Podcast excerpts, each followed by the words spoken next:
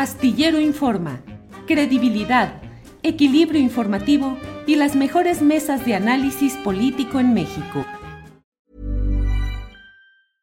A lot can happen in the next three years. Like a chatbot may be your new best friend. But what won't change? Needing health insurance. United Healthcare Tri Term Medical Plans are available for these changing times Underwritten by Golden Rule Insurance Company, they offer budget-friendly, flexible coverage for people who are in between jobs or missed open enrollment. The plans last nearly three years in some states, with access to a nationwide network of doctors and hospitals. So for whatever tomorrow brings, United Healthcare Tri-Term Medical Plans may be for you. Learn more at uh1.com. Ever catch yourself eating the same flavorless dinner three days in a row?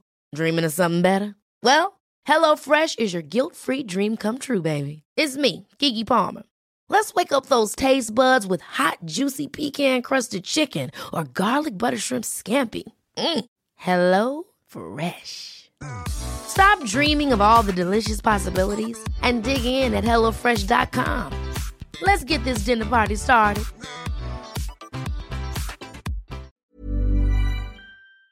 Milenio Salvador, buenas tardes. Hola Julio, pues muchas, mucho gusto de estar aquí en este espacio y compartirlo con el también querido Jorge Meléndez. Sí, Jorge Meléndez, que yo no sé si nos escucha nada más o se fue la imagen. Está congelada la, la transmisión de internet. Ahí está, Jorge. Ah, Jorge, ¿nos escuchas? Ah, pues no se ve la imagen, pero. Ah, perfecto. El, el ah, audio sí está bien, la imagen no se ve nada, pero eso es lo de menos, Jorge. Este, lo importante es eh, la voz que aquí está presente. Gracias, Jorge. Buenas tardes. ¿Eh? No, buenas tardes a los dos. Saludos a la audiencia y a los que hacen posible esta emisión. Gracias. Salvador Frausto, ¿cómo ves el tema de las protestas del magisterio y la reunión y el anuncio de en Palacio Nacional del presidente de la República de un aumento salarial diferenciado a los profesores. Pareciera, pues, Salvador, que se reproducen las escenas en las cuales en Palacio Nacional o antes en Los Pinos estaba el ala tradicional, el sindicalismo oficialista del Sindicato Nacional de Trabajadores de la Educación, el CENTE, y en las calles protestando la coordinadora, la CENTE. ¿Qué está pasando? ¿Cómo ves eh, este, estos movimientos de política magisterial, Salvador? Claro, pues veníamos acostumbrados históricamente desde los tiempos, ahora ya parecen lejanos de la maestra del Bester Gordillo, y de ahí si nos vamos para atrás de otros eh, líderes sindicales históricos de, los maestros, en los cuales cada que se acercaban los festejos del de, eh, Día del Maestro venían eh, presiones, negociaciones a puerta cerrada con los gobernantes en aquel, muchos, durante muchos años en Los Pinos, ahora en Palacio Nacional, y en las calles eh, los que no se beneficiaban de estos acuerdos o buscaban mejores beneficios, eh, protestando en las calles como un modo de obtener mejores eh, prebendas, un pequeño, pequeños aumentos salariales o condiciones de los sindicatos, del sindicato de maestros que, que tienen condiciones de, contrato muy ventajosos o favorables y otro tipo de cosas que los maestros siempre han organizado, siempre han eh, estado presionando. Entonces ahora vemos una reedición con ciertas características em, distintas y otras que permanecen. Es el mismo, eh, la misma circunstancia. Em, ahora lo que vemos es, por un lado, un aumento al salario de, de los maestros que ganen eh, menos de 12 mil pesos brutos, hay eh, aumentos sustanciales para, para estos maestros y por otra parte, pues una serie de quejas en las calles eh, a voz alzada y en protestas. Entonces, ¿en qué se inscribe todo esto? Bueno, pues en mejorar las condiciones de unos que se, se van hacia la alza y de otros que quisieran mejorar sus condiciones y no lo ven materializado y del otro lado, el terreno electoral que viene, no hay que olvidar que la maestra eh, Delfina Gómez, eh, titular de la SEP, de quien se ha rumorado en las últimas semanas eh, que podría dejar la, secretaría para irse de, de manera muy temprana a buscar la candidatura de Morena por el Estado de México, pues va a necesitar, se van a necesitar muchos votos para poder vencer al PRI a sus aliados en el Estado de México. La elección es el próximo año. Entonces yo lo que veo es calentando motores fuertes y que tiene que ver todo lo de los maestros con esa elección del Estado de México como uno de sus, de sus factores. ¿Quiénes son los aspirantes del lado de, de Morena? Son precisamente mexiquenses. Delfina Gómez, Horacio eh, Duarte, que está al frente de las aduanas y también es del mismo grupo de Texcoco y está buscando o estaría buscando esa posición, esa candidatura, y eh, Higinio, Martínez, que también es del, de ese mismo grupo de, de Texcoco y estaría buscando. Entonces, hay varios ingredientes ahí, los favorecidos y los desfavorecidos dentro del gremio de los maestros, el cómo se capitalizaría eh, el aumento de salarios a los profesores en estados donde hay una fuerte presencia de eh, los maestros organizados y eh, todo eso parece que está en juego y vamos a ver, a seguir viendo en los próximos días, en algunos casos protestas y en algunos casos pues agradecimientos por, este, por estos aumentos salariales, Julio. Gracias, Salvador. Jorge Meléndez ya con imagen y todo, no nomás el puro Ya está Jorge ahí. Jorge. sí, sí, sí. apiadaron de mí.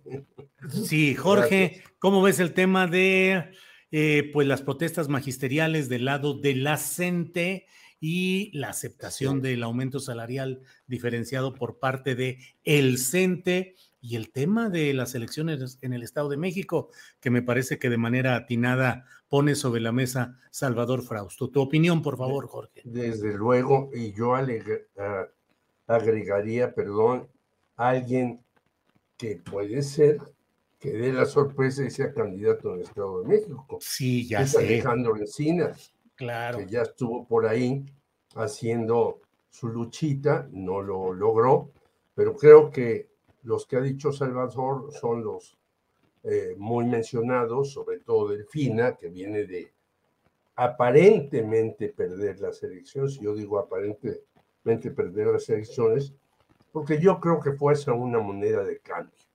Dejaron al señor del Mazo que hiciera ahí sus chanchullos para ganar y lo tienen súper acotado porque tiene dineros en un montón de lugares, incluido Holanda, que hablando con un holandés el fin de semana en un acto por el quinto aniversario del asesinato de Javier Valdés, me decía que Holanda es un paraíso de el lavado de dinero. Yo no sabía eso, él me lo explicó, ya lo hablaremos en otra ocasión, pero este, eh, el señor Encinas, bueno, pues anda por ahí también eh, medio inquietón porque eh, la chamba que le ha tocado ha sido muy complicada, no ha sacado adelante. Una de las cosas que se dijeron en la marcha, el caso de los 43 de Ayotzinapa. La gente dijo eso, dijo otra cosa que es cierta, bueno, nos dan 5, 8, pues eso es lo de la inflación o menos, no, porque la inflación será mayor, eh, sí vamos a tener mayores prestaciones, sí vamos a tener... Y otra cosa fundamental, la pensión, ¿no? Mientras los maestros, y yo soy maestro, o sea, de la universidad, pero fui maestro de secundaria 13, mientras los maestros estamos en el régimen del ISTE y la eh, pensión solamente llega a 10 salarios mínimos o a 12, en el Seguro Social puede llegar a 20 o 25 salarios mínimos. Entonces, ¿por qué esa diferenciación en las pensiones entre unos y otros personajes que trabajan? Siendo que la carrera magisterial, ya hay un artículo que hace Irene Vallejo en Milenio, muy interesante, acerca de los ministros y los maestros, como la carrera magisterial que se ensalza tanto, a fin de cuentas, pues este, el que se jubila se las ve muy apretadas. Entonces son una serie de cuestiones que hay que discutir ahí. El presupuesto no da para tanto. La propia Delfina y Rogelio Ramírez Rao dijeron, tenemos que hacer una serie de recortes para aumentarles el salario. Es cierto, pues en un año y en un sexenio yo creo que no se podría igualar a lo que se ha depreciado el salario, pero sí es una exigencia. Y bueno, ya hay un plantón en la SEP. Quiere decir que los maestros, sobre todo de los eh, eh, estados que ya sabemos, Ciudad de México, Chiapas, Michoacán, Oaxaca, que es la gente dura, va a seguir insistiendo en una serie de cuestiones que son muy diversas y muy difíciles de resolver. Ligado a esto, como decía bien Salvador, al asunto político, y pareciera, por lo que vi ayer, que pues sí, el señor López Obrador puede tener en mente, muy entrañablemente, a la maestra Delfina Gómez, que se la jugó. A mi parecer ganó en el Estado de México, pero tuvo que ceder la plaza y ahora sí va por todo. Y ahí el señor Alfredo del Mazo, que ha sido pues más bien condescendiente con López Obrador, pues yo creo que no pondrá un gallo que pueda competir con quien vaya por parte de Moreno. Gracias, Jorge Meléndez. Salvador Frausto, la verdad es que ya me picó la curiosidad con lo que están platicando tanto tú como Jorge. Y te pregunto, Salvador Frausto, si la candidatura de Morena al Estado de México queda en Higinio Martínez, en Horacio Duarte o en Delfina Gómez, es el mismo grupo Texcoco que se ha convertido en el grupo dominante de la política de Morena en el Estado de México, pero con un comportamiento absolutamente clientelar que ha tenido un punto crítico en la resolución del Tribunal Electoral del Poder Judicial de la Federación, donde no culpa específicamente a la profesora Delfina Gómez por su nombre y apellido, pero sí las prácticas que se realizaron cuando ella fue presidenta municipal de Texcoco y Horacio Duarte era el secretario de ese ayuntamiento. Todo este rollo para preguntarte, Salvador, la jugada maestra de López Obrador sería meter a Alejandro Encinas para romper esa pues continuidad de un casicazgo político y una política clientelar, clientelar del grupo Texcoco o en la política práctica habrá de entregársele la candidatura a ese grupo Texcoco que tiene redes, dinero, recursos para hacer la campaña. ¿Qué piensas, Salvador? Desde una lectura de cómo romper ese, ese grupo eh, del Estado de México, que es muy fuerte, pero que ya tienen eh, pleitos internos, estos tres personajes que, que, jalaron juntos durante mucho tiempo, eh, Higinio Martínez, Horacio Duarte y Delfina Gómez, Delfina Gómez la candidata en la última, en la última elección, pero han sabido reproducir estas prácticas eh, como bien mencionas, clientelares, de saber movilizar a, mucho voto en la, entidad y con sospechas eh, de corrupción, sobre todo en el caso de Higinio Martínez y sus familiares. Han salido numerosas investigaciones que tienen, que apuntan hacia eh, que generan eh, él y sus familiares constructoras que ganan contratos millonarios en diversos municipios del Estado de México, sobre todo en Texcoco, esta sanción a, la llamada pedida de diezmo de Delfina eh, Gómez cuando se desempeñó como alcaldesa en, allá en, en, este municipio del Estado de México. Hay ahí una circunstancia que yo pienso que cualquiera, eh, que el presidente tendría que deshacerse de, ellas o controlarlos y se antojaría interesante la, la candidatura de un personaje pues eh, con un prestigio público eh, de mejor nivel como es Alejandro Encinas.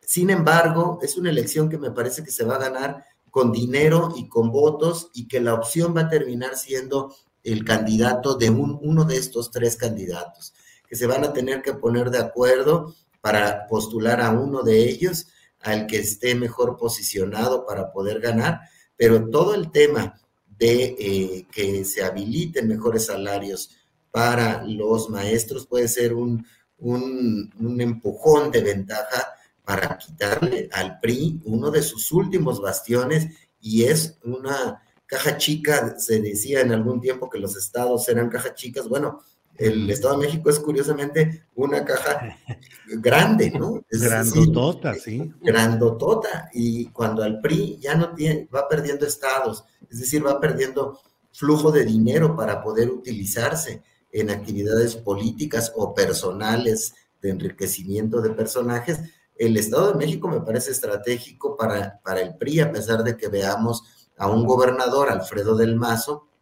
que ha em, jugado con una cercanía o una disciplina con el presidente López Obrador y podría pensarse que eh, estaría dispuesto a entregar el Estado a cambio de impunidad, como es lo que se supone, eh, o hay algunos cálculos de que podría haber sido la negociación de, de Peña Nieto dejar ganar a López Obrador cuando ya lo vio encarrerado y que no lo podía eh, detener a cambio de impunidad para él y para sus amigos.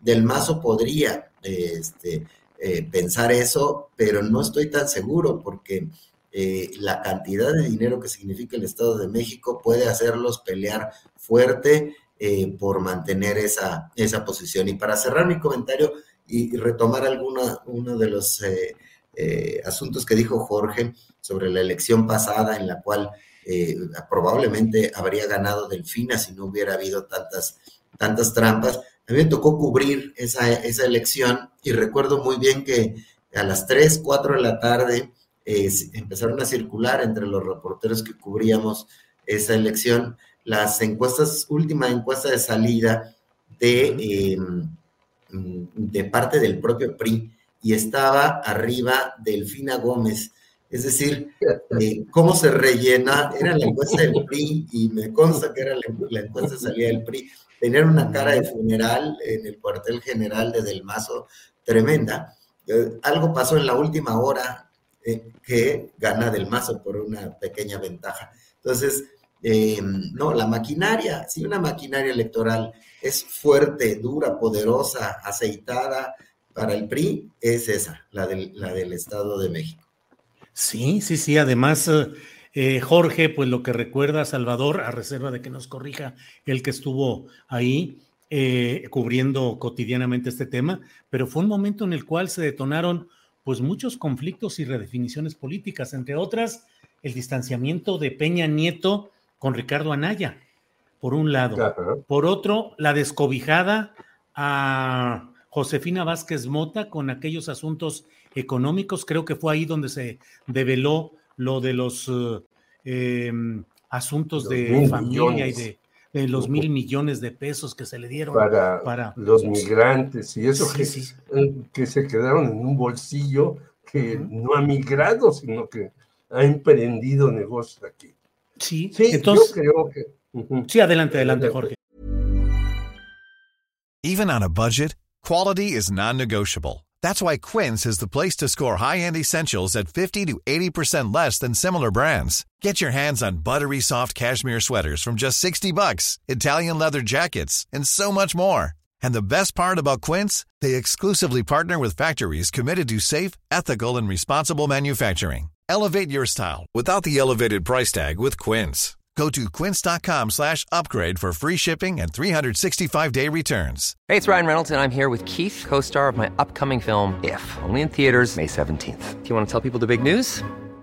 All right, I'll do it. Sign up now and you'll get unlimited for $15 a month in six months of Paramount Plus Essential Plan on us. Mintmobile.com slash switch. Upfront payment of $45 equivalent to $15 per month. Unlimited over 40 gigabytes per month. Face lower speeds. Videos at 480p. Active Mint customers by 531.24 get six months of Paramount Plus Essential Plan. Auto renews after six months. Offer ends May 31st, 2024. Separate Paramount Plus registration required. Terms and conditions apply if rated PG. No, yo creo que, que en efecto A mí personalmente me gustaría más el señor Encinas, pero mi opinión personal eh, tampoco yo la eh, trato de imponer, yo eh, trato de analizar y yo creo que Delfina tiene mal. Ha hecho un trabajo bastante, pues, intrascendente, ha hecho lo que le ha hecho el presidente y este acto de ayer pues es así como decir, órale, ahí les va eh, Delfina otra vez. Y en efecto, como decía Salvador Frausto, pues eh, las encuestas estaban cantadas a favor de Delfina y de repente, ay Dios mío, pues que siempre no, que las cuentas no salieron así, sino así. Bueno, ese es, por eso yo decía que desde mi punto de vista había ganado Delfina, a pesar de que mandaron a varias eh, personas a que la apoyaran, todo. Este, este señor Delgado, que pues es muy delgado en la política, quizás en las finanzas es mejor, pero no lo sé. Mario Delgado. Muy delgado, sí, Mario Delgado, es muy delgado, él andaba ahí. Lo digo porque nosotros presentamos unos libros de periodistas en el Congreso del Estado de México y este, fuimos a comer y llegaron ahí el señor Delgado y, en fin, platicaron un rato con los periodistas que estábamos ahí, etc. Entonces yo creo que por ahí va la jugada. No soy profeta, yo veo simplemente cómo están jugando los naipes y trato de dar mi punto de vista, pero sí, ojalá eh, pudiera ser alguien que pues saliera de ese círculo, que hay que decir, ese círculo mexiquense ha aprobado todos los presupuestos y las cuentas públicas de los anteriores gobernadores priistas. Eso nos da una idea de lo que decía Salvador, porque estos señores que son de este grupo de Texcoco, pues, y tú lo decías, tienen empresas y constructoras y demás. Pues yo te apruebo, gobernador, tu cuenta política, tu cuenta presupuestal, y tú me das a cambio algunas preventas. Yo creo que eso es lo que ha jugado básicamente el grupo de Higinio Martínez, y sí es muy perverso, pero de hablar, así es la política en México, no de ahora, sino desde hace mucho. Sí, sí, Jorge, gracias. efectivamente, pues dentro de las, los cambios gatopardistas que se han dado en México en esta etapa del morenismo está el hecho de que teniendo presencia dominante en el Congreso del Estado de México, Morena, pues ha aprobado cuanto les ha propuesto y cuanto les ha enviado el propio del Mazo. Ha habido una convivencia perniciosa y una aprobación de los eh, proyectos fundamentales para este hombre. Pero bueno, son las dos de la tarde con 51 minutos. Estamos ya en la parte final de esta mesa. Y eh, Salvador Frausto, pues hay muchos, eh, mucho movimiento de los precandidatos al, a, la presidencia de la República por parte de Morena, que son los que concentran en este momento la atención pública. Claudia Sheinbaum y Adán Augusto en dos bocas, Ebrar en Tamaulipas, pero Monreal en Quintana Roo y además ya entre coros gritándole presidente, presidente al Zacatecano que no está en la lista de las corcholatas destapadas por el primer destapador del país que ha sido el presidente López Obrador. ¿Cómo ves los casos de los precandidatos y en particular de Monreal, Salvador? Sí, las, las corcholatas andan este, destapadísimas, incluso la anticorcholata, ¿no? Monreal debe ser como, eh, ya que no lo nombran, eh, podría ser la anticorcholata, pero él está movido también en esta circunstancia, en un estado muy particular, creo que pudiera empezar por ahí.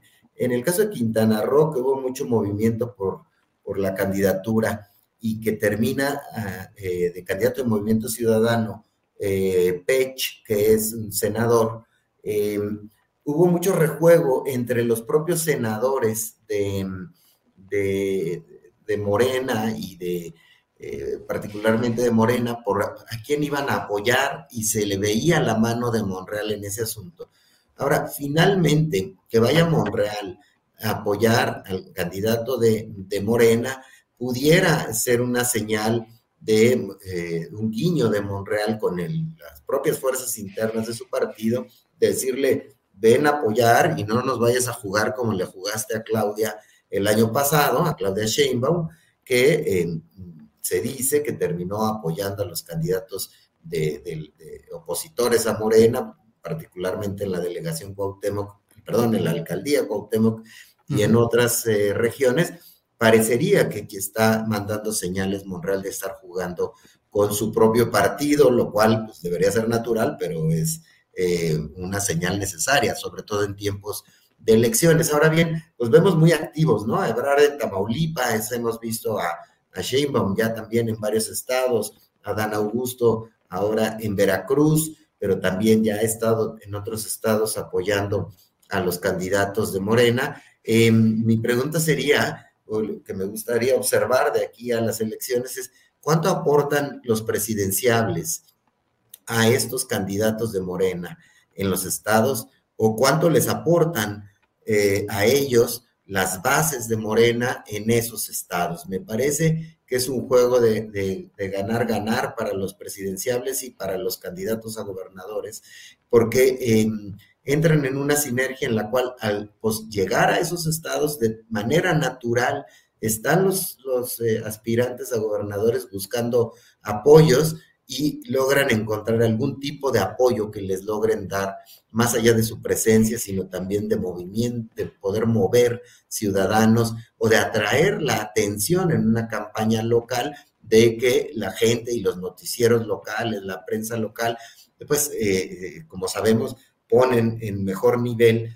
un evento en el que vaya o el canciller o la jefa de gobierno o el secretario de gobernación o el senador líder del Senado, en el, caso este, de Ricardo Monreal. Entonces, eh, bueno, pues es una jugada interesante que no veo, por otra parte, en la oposición. Los personajes del PAN o del PRI de nivel nacional que van a apoyar a los candidatos de la alianza Va por México en los estados, pues no parecen eh, pintar, no parecen estar agitando las aguas, lo que confirma que la oposición no tiene candidato presidencial, no tiene figuras públicas que apoyen a sus candidatos a gobernadores. Y para cerrar el asunto, eh, pues lo que tenemos es una campaña a las gubernaturas que se ha movido poco. De, al inicio de estas, eh, parecería que iba a ganar Morena 4 y eh, la oposición 2, y ahora, ¿a cuánto faltará? Este, 15 días, una cosa así, eh, un poco más para que sean las elecciones, eh, pues tenemos que la oposición aventaja en Aguascalientes, que está peleada en el asunto en Durango, que es la otra que podría ganar la oposición. Sin embargo, la ventaja de Morena en Oaxaca o en Quintana Roo parece amplia y en un segundo eh, peldaño, pues en el caso de Tamaulipas e Hidalgo, la mayoría de los estudios de opinión también tienen a Morena como que podría ganar esas, esas elecciones, aunque en elecciones pues hay que mirarlo todo hasta el último, hasta el último momento, como sabemos. Gracias, Salvador. Eh, Jorge Meléndez, para cerrar esta mesa, por favor, danos tu opinión sobre el movimiento de los precandidatos presidenciales, las corcholatas destapadas. Y bueno, a mí me llama la atención Monreal, que a pesar de todo, a pesar de todo, y sin embargo, se mueve y le corean presidente, presidente. Jorge, por favor. Así es. Bueno, yo vi una encuesta hoy en la mañana de, el financiero, me llamó mucho la atención, Claudia con 30, eh, Marcelo Veraz con 29, Ricardo Monreal con 10, Adán Augusto con 5, las eh, tía Tatis con, 4, pero incluyen a Rosa Isela Rodríguez con 4. Digo, ah, caray, esta ya es una nueva corcholata eso pues me llamó mucho la atención, ¿no? Porque se suponía que iba ella a la Ciudad de México como, candidata, incluso hasta un señor Adrián Rueda, que no es muy eh, adicto a, Morena, dice, no se hagan bolas. En la Ciudad de México va Rosel Bueno, ya que lo diga este señor que está muy ligado a Miguel Ángel Mancera, porque le hacía un periódico, ¿no? Eh, que le costaba mucho a Mancera, pero bueno, a Mancera le puede costar mucho una cantidad de cosas y lo puede pagar fácilmente. Entonces, yo veo este, esta nueva corcholata que es Rosexida Rodríguez. Yo creo que la batalla para mí sigue entre Marcelo Grad y Claudia Sheinbaum. Y Claudia ha tenido últimamente una serie de broncas. Pasaste tú con Adriana Buentello lo de los desaparecidos, por ejemplo, que hay una molestia en contra de Claudia Sheinbaum por esta palmera que ya se quitó y ahora se va a poner una huehuete, pero ellos dicen, esta es la glorieta de los desaparecidos. Como que ya ha faltado cierto cuidado para algunas cosas a la señora Sheinbaum, desde mi punto de vista. Eh, Marcelo está desatado, Ricardo Monreal está peleando y no hay que olvidar que para mí, eh, bueno, o sea, cipó demasiado, pero sí planteó una cosa que me parece que le falta al régimen de López Obrador, una reforma fiscal. Volvemos a lo de los maestros, pues no les pueden dar más, pues porque no tienen, eh, eh, dice eh, la propia Roger Ramírez de la OI Delfina, es que esto es por recortes y por ahorros y no sé qué. No, se necesita una reforma fiscal para hacer una cuestión más amable entre ese tipo de personajes. Y termino diciendo, bueno, Hidalgo, hoy dice Oscar Cedillo, ya está en manos de Morena y la señora Carolina Villano va a perder. Y yo lo creo, no solamente porque lo dice este periodista que leo y me parece confiable, sino porque no quisieron negociar, aunque al principio trataba su marido de negociar la reforma eléctrica y luego la electoral, entonces no quisieron negociar, entonces seguramente el profesor dijo, órale, aténganse a las consecuencias.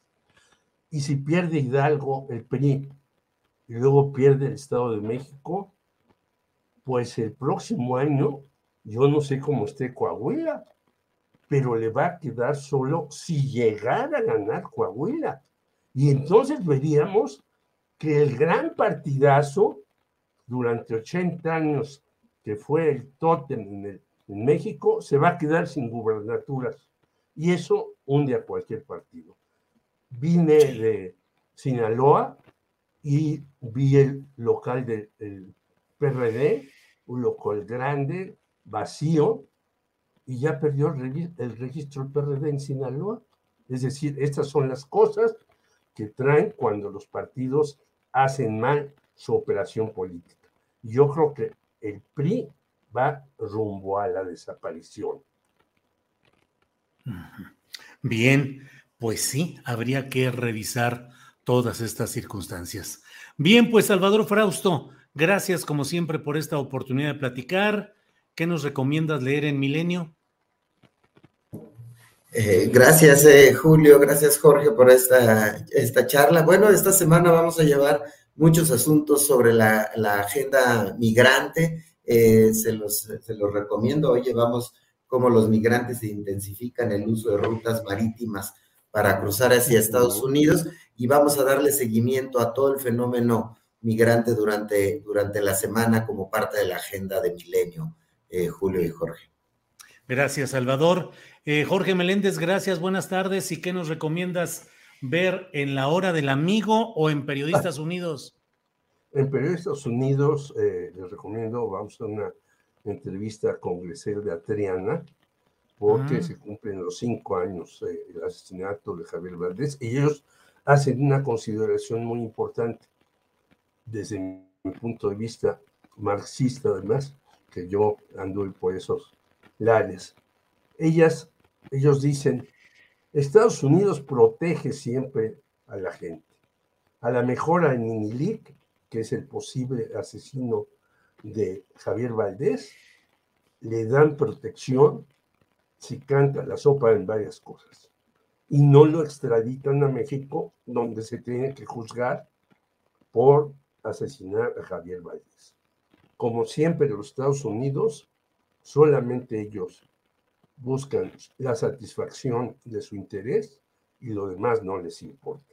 Y creo que es una cosa que dice Griselda Triana, que yo coincido, porque Estados Unidos de verdad está en una crisis muy seria, muy seria. Ya vimos que hay eh, nativos que han desenterrado en las iglesias, que les quitaron esto y demás. Ya vemos la crisis del fentanilo y todas estas cosas. Y el señor Joe Biden, pues está casi impactado con Donald Trump. Entonces la crisis en Estados Unidos es muy, muy seria en muchos terrenos. Bueno, pues eh, muchas gracias, Salvador Frausto, y nos vemos la próxima semana. Gracias y buenas tardes, Salvador. Hasta la próxima semana.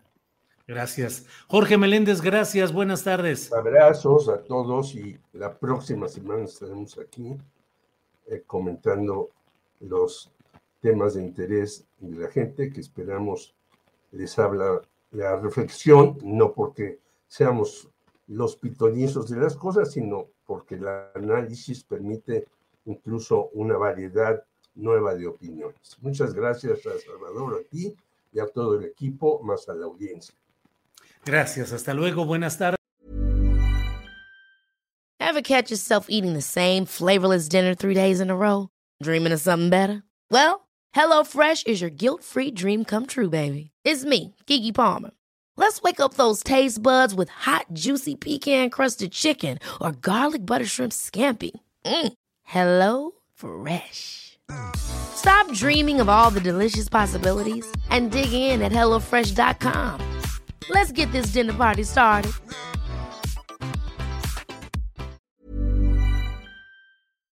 Para que te enteres del próximo noticiero, suscríbete y dale follow en Apple, Spotify, Amazon Music, Google o donde sea que escuches podcast.